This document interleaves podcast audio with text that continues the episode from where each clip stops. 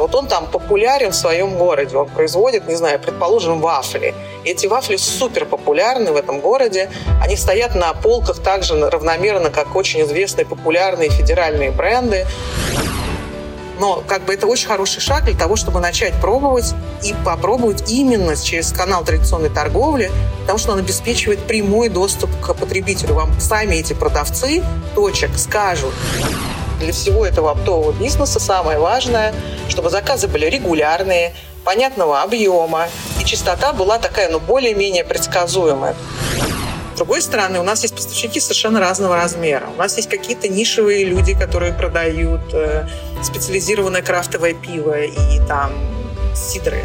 У нас есть люди, у которых нету вообще, там никогда не было торговой команды, они первый раз вообще взаимодействуют с этим категорией клиентов некоторых ты просто тратишь деньги непонятно на что, ничего не случается. В некоторых, блин, супер рост, потому что категории очень разные, надо подбирать подход, и, ну, если ты подберешь, ну, вообще будет все отлично, обороты у всех вырастут, все будут счастливы. Четвертый сезон подкастов «Логово продавцов». В новых выпусках еще больше интересных собеседников, еще больше полезного контента, практические рекомендации, компетентные советы и лайфхаки при работе с маркетплейсами.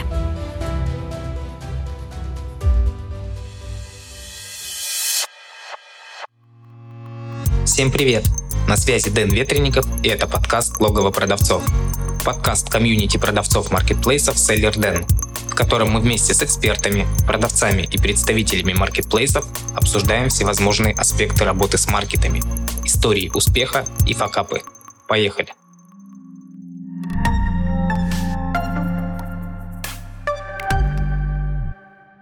Сегодня в гостях у меня Екатерина Скрипцова. Екатерина, добрый день.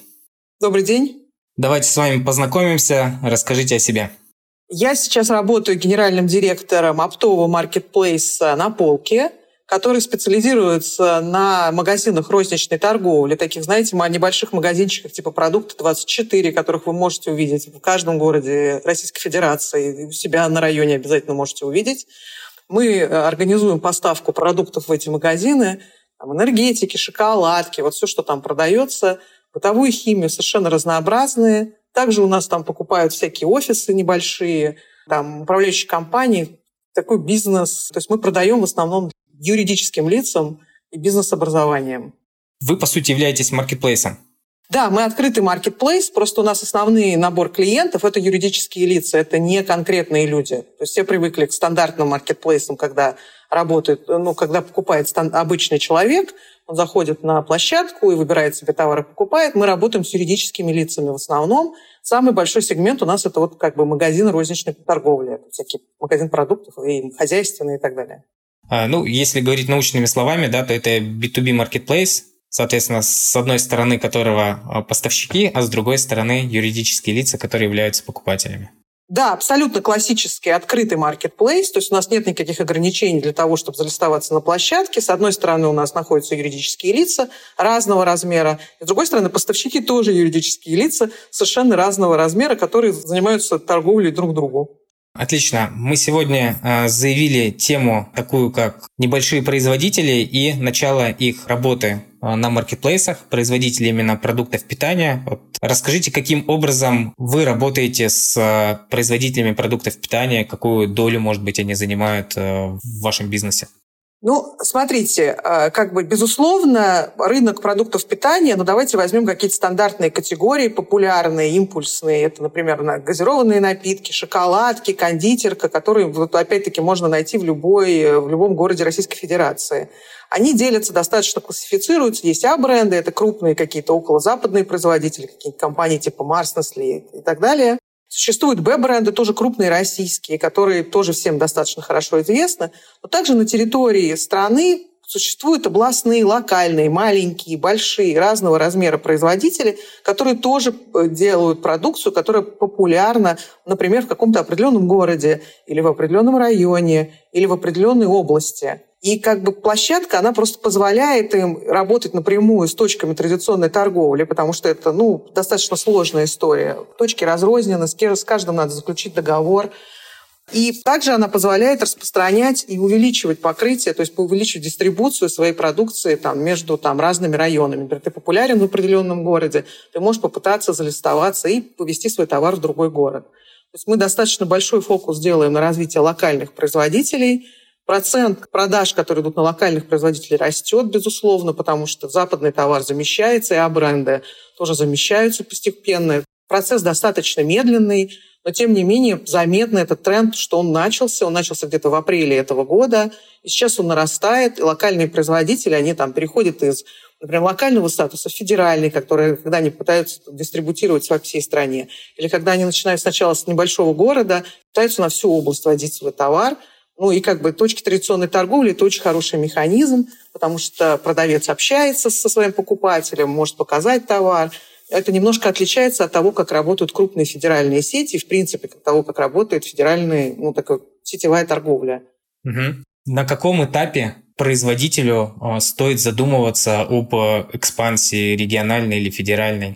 Ну вот смотрите, как правило, это происходит приблизительно следующим образом. Есть небольшой производитель, у него есть какая-то ну, логистическая инфраструктура. Ну, то есть он каким-то образом доставляет свои товары. Либо самостоятельно организует логистику, либо имеет какого-то партнера своего локального, который, например, в этом городе доставляет товар в точке.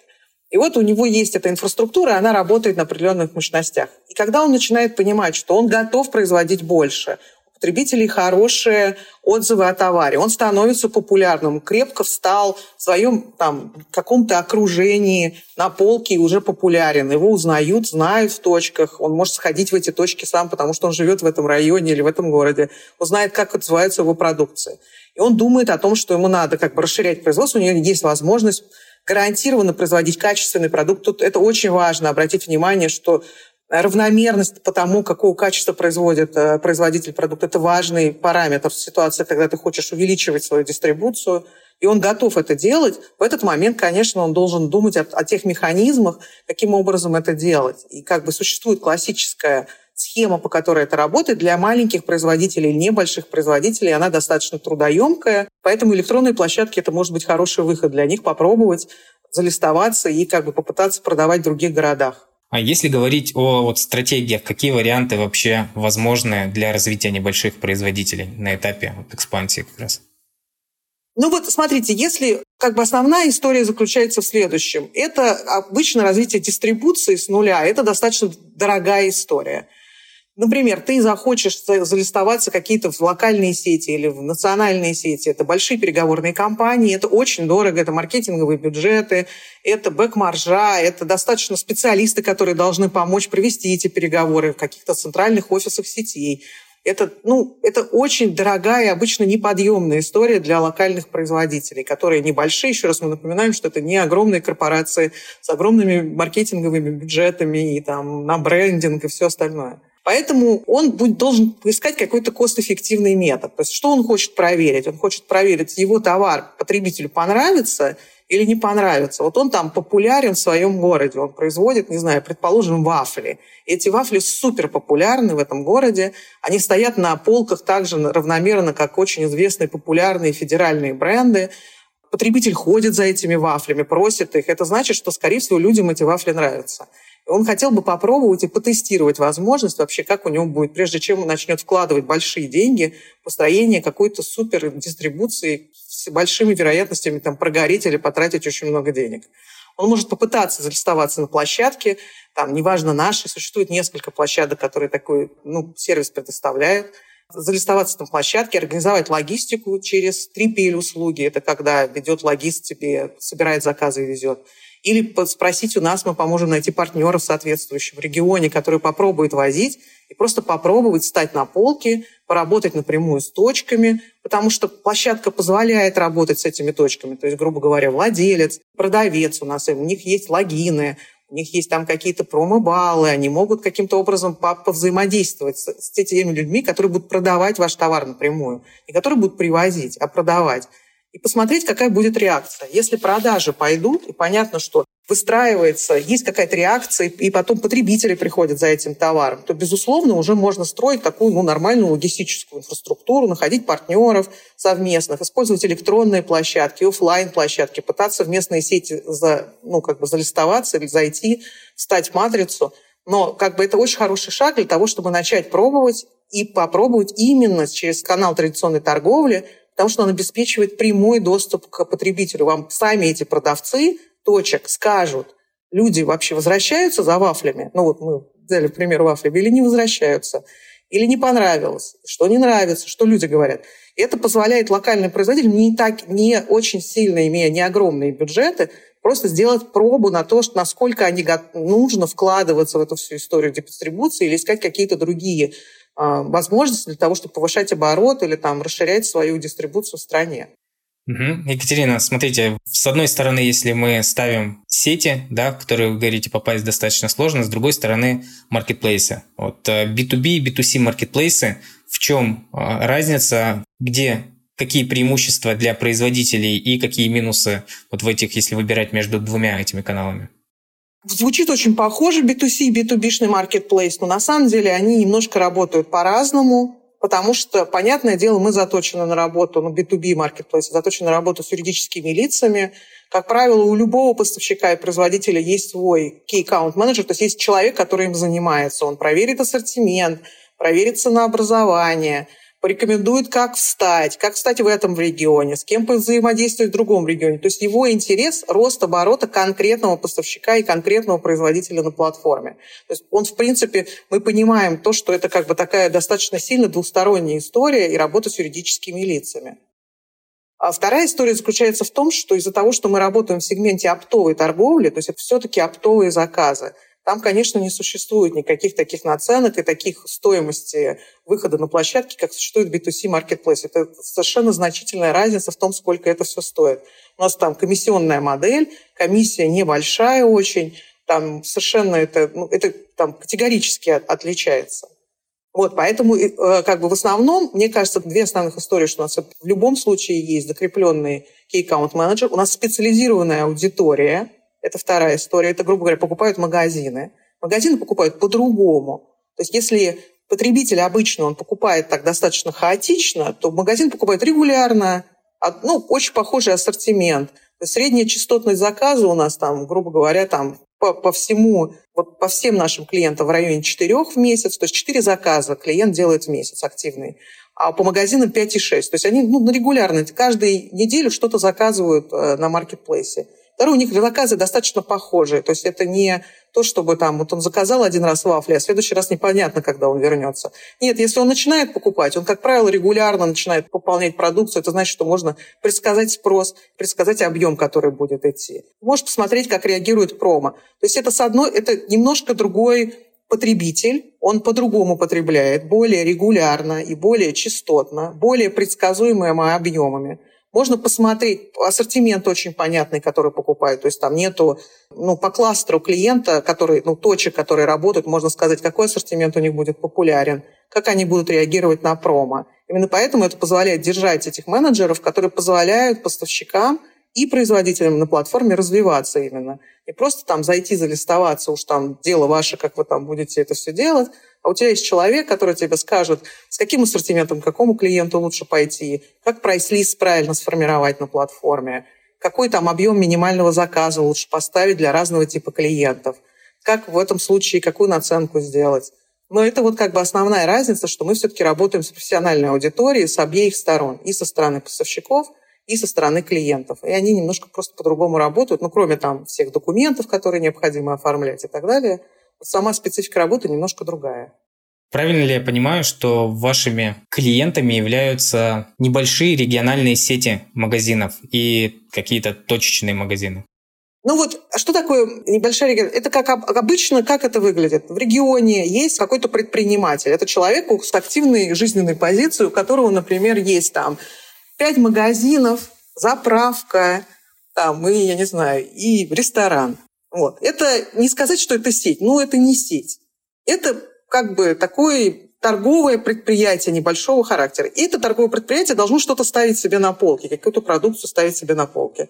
Соответственно, для того, чтобы ставить себе полку обеспечивать, ну, ему надо вот ресторан привезти, там, водичку, там, не знаю, еду разную, для того, чтобы готовить еду, магазины поставить на полке продукцию. И вот это наша основная клиентская база. Это, как правило, либо человек, который владеет одним магазином, но это на самом деле редкий случай. Обычно 3, 4, 5 магазинов владеют а, люди. И, соответственно, у них вот такой небольшой э, набор магазинчиков, которым он владеет, в который он закупает товар.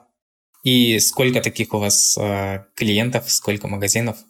Ну, на текущий момент, вот в этом месяце, там, в прошлом месяце у нас была активная база, 6 тысяч клиентов ну, ежемесячно прокупаются на нашем маркетплейсе. И порядка 150, там, чуть больше 150 поставщиков, которые там, это производители, оптовики, разные совершенно люди, э, разные типы бизнесов, которые с нами работают на площадке. Угу. Смотрите, э, на мой взгляд, самое сложное, наверное, это сделать первый шаг. Вот, к примеру, я как производитель заключил с вами договор и хочу, чтобы моя продукция оказалась э, на полках магазинов. Вот каким образом вы мотивируете ваших клиентов, владельцев точек взять новую продукцию? Какие механики существуют? Вот где гарантии того, что кто-то захочет взять мой товар?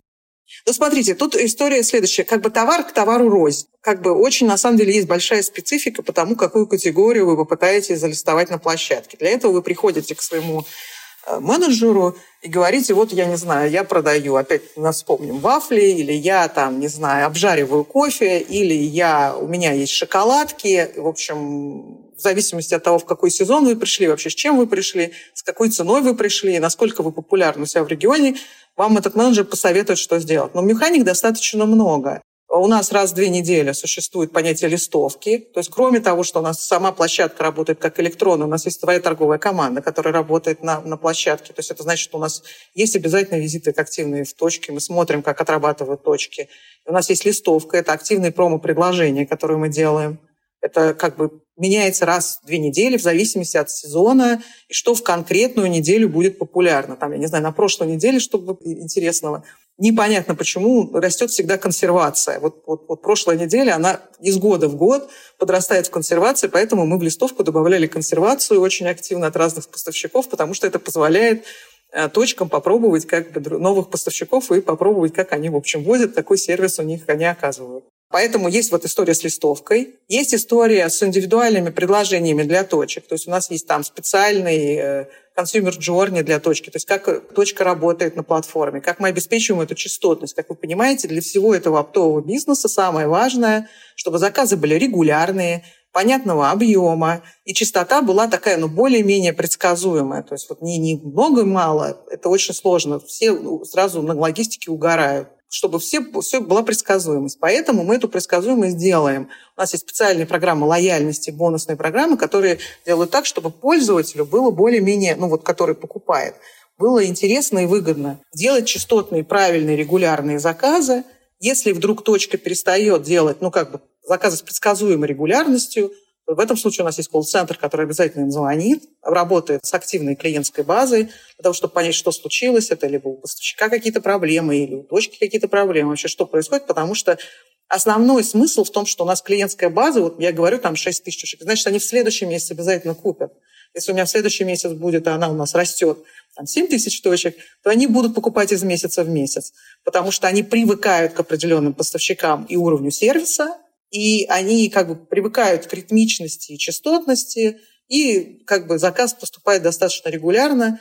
У нас там есть порядка там тысячи или больше клиентов, которые заказывают уже третий-четвертый год. Это, и у них в этом случае растет чек, растет количество категорий, которые они пробуют использовать, потому что ну, э, это намного более удобно. Ты закажешь в любой момент времени, ты можешь повыбирать себе продукцию, и точки так или иначе, привыкая, переходят, конечно, на электронный заказ, им становится поудобнее с этим работать.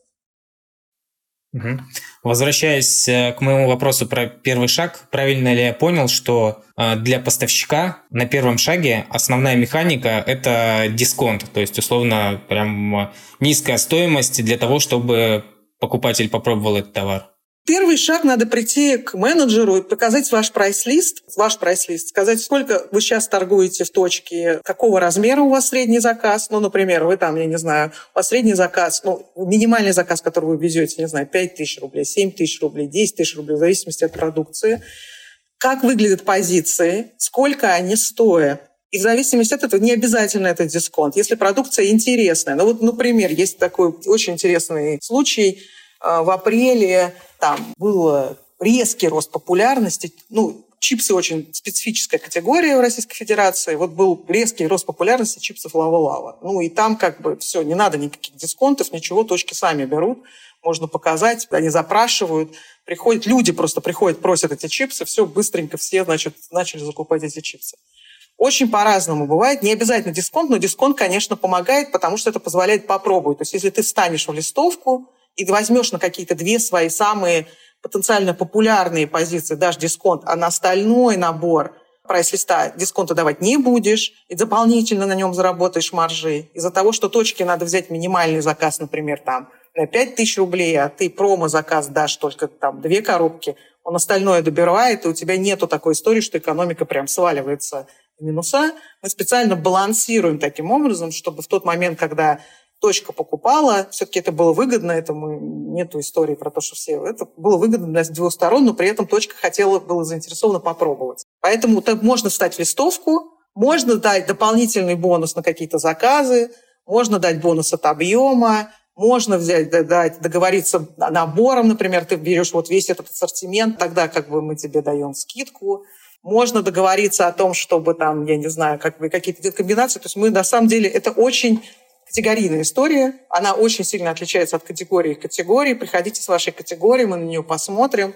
И честно скажем, какая вот по нашему опыту, как отработали, даже возьмем прошлые опыты запуски с другими товарищами, другими производителями или поставщиками, покажем, как у них отрабатывало, и вместе посмотрим. Потому что, как правило, люди, которые приходят, они тоже свою категорию хорошо знают. То есть это получается, мы смотрим на эту категорию от разных производителей, разных поставщиков, и смотрим, как это сработало в разных городах, а человек приходит с пониманием своего конкретного продукта, в чем его нюансы, как бы на этом стыке, как бы, в принципе, нормальная программа, как сделать так, чтобы точка была заинтересована первый раз попробовать, оно как бы в принципе и рождается. Ну, скидки разного вида, конечно, тоже ну, весьма понятный рабочий инструмент для производителей, для, для, для всех, в принципе. А, Екатерина, а какие, на ваш взгляд, еще факторы существуют, которые влияют на продажи, на рост продаж э, производителей? Ну, смотрите, мне кажется, там достаточно сильно, ну, правильное выстраивание видимости в точке, чтобы точка, в точке не просто закупила товар и положила это где-то куда-то спрятала, а потребитель мог его увидеть. Раз. Второе, чтобы продавец мог что-то рассказать про этот продукт. Ну, то есть они должны, как бы, ну, если он никогда не видел, глаза не знает, вообще никогда не пробовал, конечно, сложно. И потребитель не видел, и он не спросит, и продавец не предложит. Поэтому основная там история заключается в том, чтобы первый продавец предлагал, и товар был виден. Ну, предположим, мы еще раз говорим там об импульсе и так далее. Там химбыт – это там отдельная история, но все равно потребитель должен знать, что этот товар вообще существует. Для того, чтобы он про это узнал, либо продавец должен сказать, а второй продавец должен знать про этот товар, а не просто как бы владелец точки купил и поставил его на полку. Именно поэтому у нас как бы история лояльности и там то, как мы работаем с владельцами точек продаж и с продавцами в точках продаж отличается. То есть у нас как бы разделены эти два персонажа на, на платформе. Мы с ними работаем по отдельности. У них разная программа лояльности, совершенно разные там механики, с которыми мы с ними работаем. Потому что ну, продавец тот человек, который будет взаимодействовать с покупателем. Он может сказать, мне нам привезли суперические вафли, попробуйте, вообще очень вкусно. И люди берут на самом деле. А владелец, он будет заинтересован в адекватной цене, в скидках от объеме и в том, чтобы поставщик или производитель хорошо делали сервис, то есть привозили вовремя, были нормально заполненные документы, не было проблем потом с оплатами, переоплатами. Там вот все вот такие взаимоотношения именно административного характера были выстроены нормально. Поэтому как бы и взаимодействие построено отдельно на продавца и отдельно на владельца точек. Хорошо. Если говорить о рынке B2B маркетплейсов, вот заточенных именно под э, производителей сегодня мы обсуждаем продуктов питания. Вот на ваш взгляд, какая сейчас ситуация в России? Насколько этот рынок развит или только развивается? Насколько много игроков на этом рынке представлено? Очевидно, что рынок находится не, ну, то есть это, это не, не история Озон, Яндекс, Ласка, хотя и Озон, и Яндекс, и имеют, безусловно, свои э, направления для бизнеса. Вот. Но именно с розничными магазинами торговли они работают не так много, потому что мы знаем, потому что, опять-таки, есть эта история, потому что продавец должен узнать. То есть есть определенная модель, по которому это сейчас работает, и как бы она немножко отличается от того, как работают большие цифровые площадки. Существует несколько специализированных и приложений, и, соответственно, порталов, которые работают. Это либо, как правило, это начинается как платформа, сделанная производителем каким-то. Он берет производитель какой-нибудь крупный, у которого большая дистрибуция по стране, пытается сделать электронный заказ, дальше понимает, что содержать площадку достаточно дорого, добавляет туда другие категории или добавляет сюда своих дистрибьюторов и пытается залистовать туда весь ассортимент своих дистрибьюторов. Есть такие площадки. Есть площадки, которые продают только от одного, грубо говоря. Есть тут крупный дистрибьютор продуктов питания – и у них площадка только для их продажи их как бы ассортимента, который они дистрибутируют. А вот. Как бы существуют разные модели, рынок только складывается, то есть кто-то, безусловно, выиграет, как бы года через 3-5, скорее всего, ну, рынок намного больше определится. Сейчас он находится прямо на развитии и, скорее всего, развиваться будет очень активно, потому что понятно, что с совсем была раньше достаточно огромная армия торговых представителей, которые существовали почти у каждого дистрибьютора, производителя. Сейчас торговых представителей найти очень сложно. Количество людей очень... Мы попали в эту демографическую яму. И вот эта старая модель, где у каждой точки есть персональный байер, по сути, который приходит тебе и предлагает продукцию, она становится все сложнее и сложнее по ней работать, и точкам сложнее по ней работать. И поставщикам, в общем, всем становится сложно, поэтому так или иначе, скорее всего, цифровизация этой области как бы торговли, она, конечно, будет в ближайшее время, но я не могу сказать, что мы сейчас в супер как бы в зрелом состоянии. Мне кажется, мы сейчас находимся где-то вот в начале пути, и активное бурное развитие будет в ближайшие 2-3 года. Угу. Екатерина, еще такой вопрос. Какие требования вы предъявляете к поставщикам? То есть э, есть ли какие-то формальные требования, которым нужно соответствовать, чтобы стать э, поставщиком на вашей платформе? Ну, вот смотрите, а, у нас очень, мы достаточно сильно следим за сервисом. Как вы помните, у нас как бы в отличие от, э, это юридические лица, и, как правило, им этот товар нужен. Ну, то есть, если ты опоздал с водичкой, доставкой водички в ресторан, как бы водички в ресторане не будет, либо несчастный владелец ресторана будет бегать и искать эту воду не вовремя. То есть это вот вся история, когда вам, там, я не знаю, наверное, работая с битусишными площадками, Озон пишет, сори, как бы сегодня не смог, как бы завтра, оно не очень хорошо работает для юридических лиц, потому что им продавать надо, это их жизнь как бы продажи, ты должен привезти товар. Нормально привезенный товар, качественный товар, с нормальными сроками годности, с нормальными документами. То есть уровень сервиса поставщика является важным параметром. У нас есть рейтинг поставщиков на платформе. Если поставщик, как бы существует регламент, как мы работаем, как мы отключаем поставщиков в случае, если понятно, что точки жалуются на то, как, в каком виде привезли товар, что там случилось. Ну, то есть мы как бы ни в коем случае, то есть мы проверяем на то, чтобы не привозили контрафакт, чтобы нормальная была доставка. У нас для этого существует как раз служба поддержки, которая обрабатывает все клиентские как бы претензии. Ну, еще раз, мы же понимаем, это вот, ну, вот правильный, вовремя привезенный товар – это прям, ну, как бы кровь кровеносной системы торговой, э, торговой компании. А, с одной стороны. С другой стороны, у нас есть поставщики совершенно разного размера. У нас есть какие-то нишевые люди, которые продают э, специализированное крафтовое пиво и там сидры. У нас есть люди, у которых нету вообще, там никогда не было торговой команды, они первый раз вообще взаимодействуют с этим категорией клиентов. У нас есть крупные игроки, которые работают в нескольких регионах с большим ассортиментом, там 10 тысяч позиций, разного размера и так далее. То есть мы вот с точки зрения того, как, как мы берем, мы просто смотрим, чтобы товар, который предлагал э, поставщик, был интересен нашим клиентам, наших понятным категории клиентов, и чтобы цены, по которым он этот товар предлагал, были актуальны для оптового рынка, и вообще как бы нормально, ну, как бы, чтобы бизнес получился, потому что иначе все замучаются, мы залистуемся, все напрягутся, результата не будет ни на одной стороне, ни на второй стороне. Поэтому в основном мы проверяем на то, что этот ассортимент интересен. Этот ассортимент э, по цене проходящий, нормально можно торговать. Поставщик нормальный, у него есть склад, он возит, он выполняет свою работу. Все. То есть дальше у нас как бы особо ограничений нет. Есть игроки совершенно разного размера. Есть товарищи, которые вообще там продают на 30-40 тысяч рублей в месяц, и ничего страшного, у них очень специализированный товар. Там, не знаю, у нас есть какие-то еще товарищи, которые, например, продают уголь для кальянов. У нас там категория клиентов кальянный. Вот они покупают этот уголь. Отлично. Вот он торгует, он небольшой. Это явно не магазины продуктов. Это не, не суперические там какие-то суперпродажи, но это очень хороший канал. То, что кальянный разрозненный, у него очень специализированные продукты, вот, чтобы его, о нем узнали.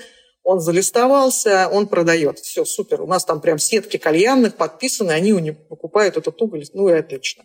Соответственно, а есть какой-то продукт, не знаю, адреналин раш. Большое количество оптовиков, дистрибьюторов и так далее продают адреналин раш – отлично, супер. Соответственно, будет очень много предложений на площадке. Они большие, маленькие, разные.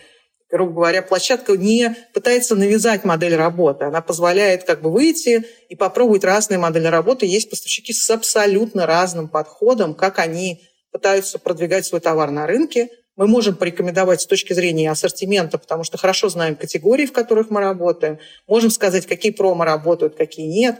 Но как, как бы делать бизнес мы, конечно, не, не навязываем, и мы считаем, что это как бы как раз история профессионального продавца и профессионального покупателя. Ну, потому что там есть, например, приведу пример, приведу пример, чтобы понять. У нас есть там очень интересные там вот два, две компании, продающие очень похожий ассортимент. Очень похожий. Чтобы было понятно, там не, не очень сильно отличается. И одна компания выбрала следующую модель работы. Она говорит, у меня средний заказ, минимальный заказ будет достаточно большим. Большим, прям большим. Ну, там, не знаю, 40 тысяч рублей. Это, в принципе, для маленьких точек приличная сумма. Ну, потому что одна категория, надо купить сразу, это много товара и все такое. И ты такой, ну, у меня не очень, у этого поставщика не очень много вроде заказов, но оборот приличный. Потому что она зато, зато возит этот поставщик на длинные логистические плечи, а, но заказ большой. Есть другой поставщик, который говорит, я вот вокруг своего склада, я за пределы определенной зоны возить вообще не буду. Но я буду покрывать каждую точку, которую, до которой могу доехать в этой зоне. Я буду возить хоть каждый день на маленькую сумму в районе тысячи-две тысячи рублей, ну, я буду каждому клиенту постоянно, пожалуйста, как угодно, но очень в маленьком радиусе. Это и есть как бы его, их подход к бизнесу. Один хочет очень плотно покрывать соответственно, свою территорию вокруг своего склада, готов возить на маленький заказ и строить сложные логистические маршруты, чтобы это было экономически выгодно.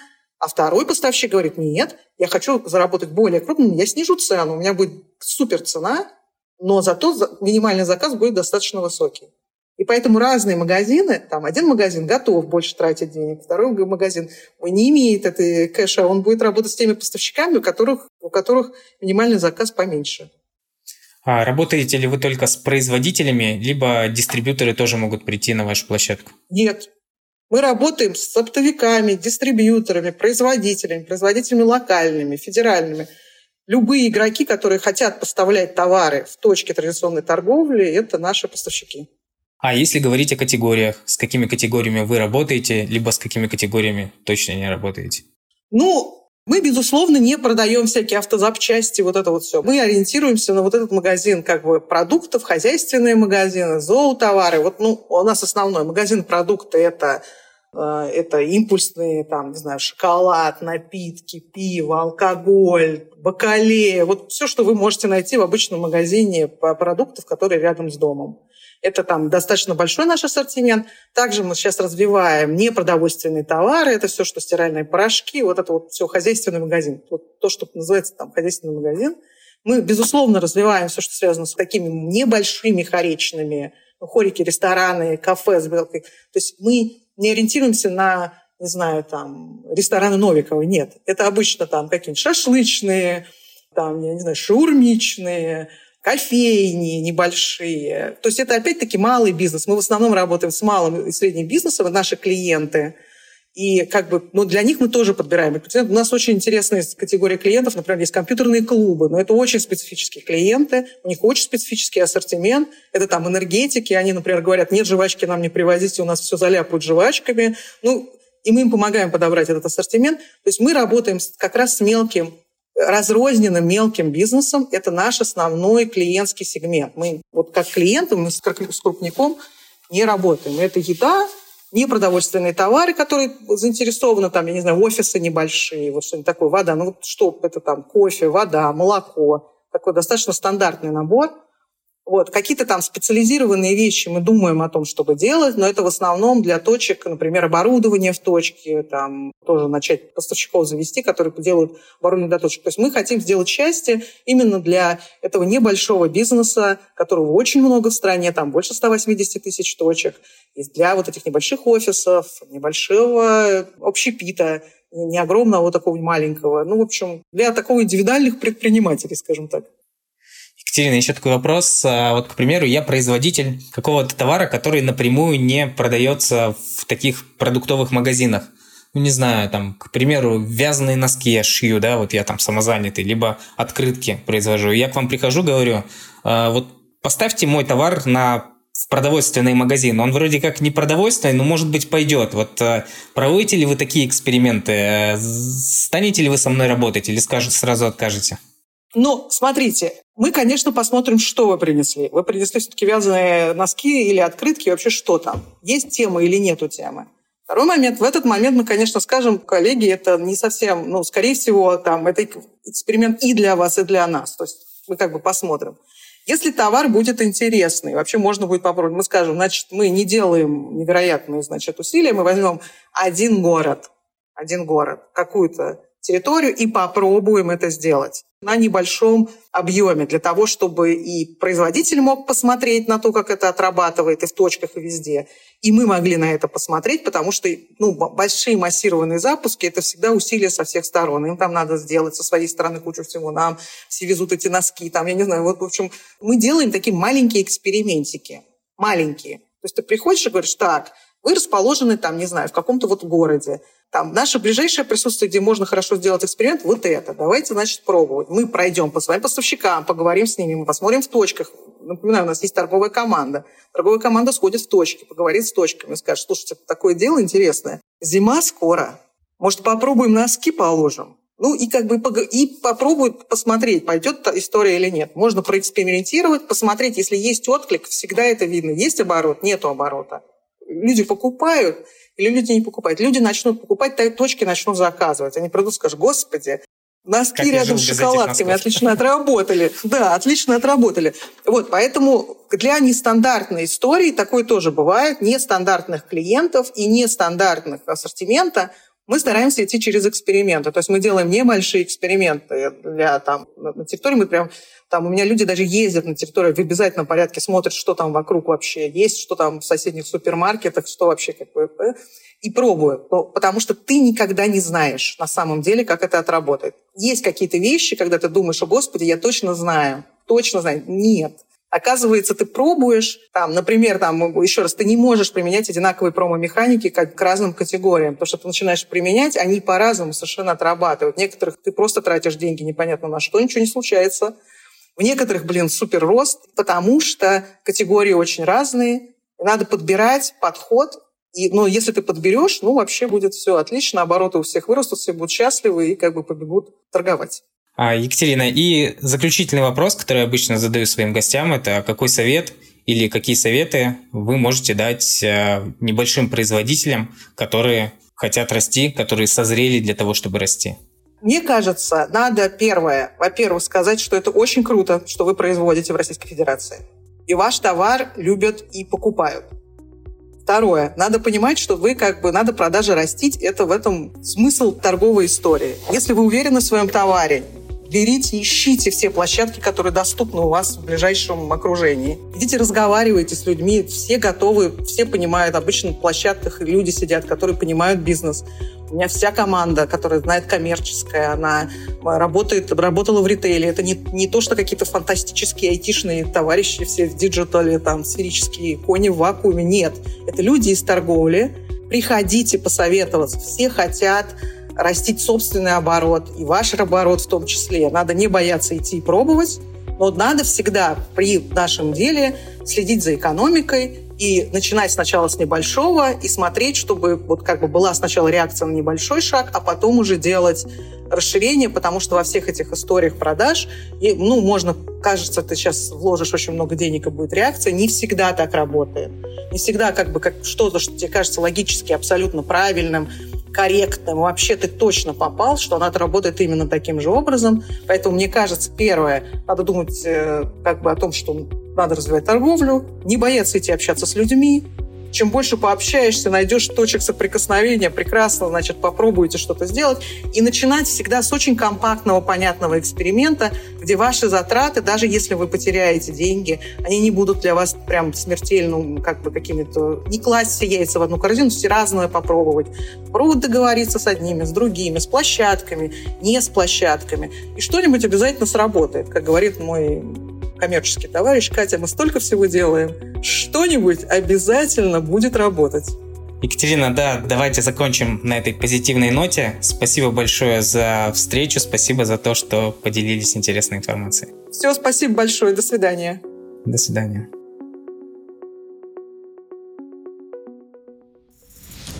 Чтобы не пропустить следующий выпуск, подписывайся на подкаст, ставь лайк и заходи на сайт логово продавцов sellerden.ru sellerden.ru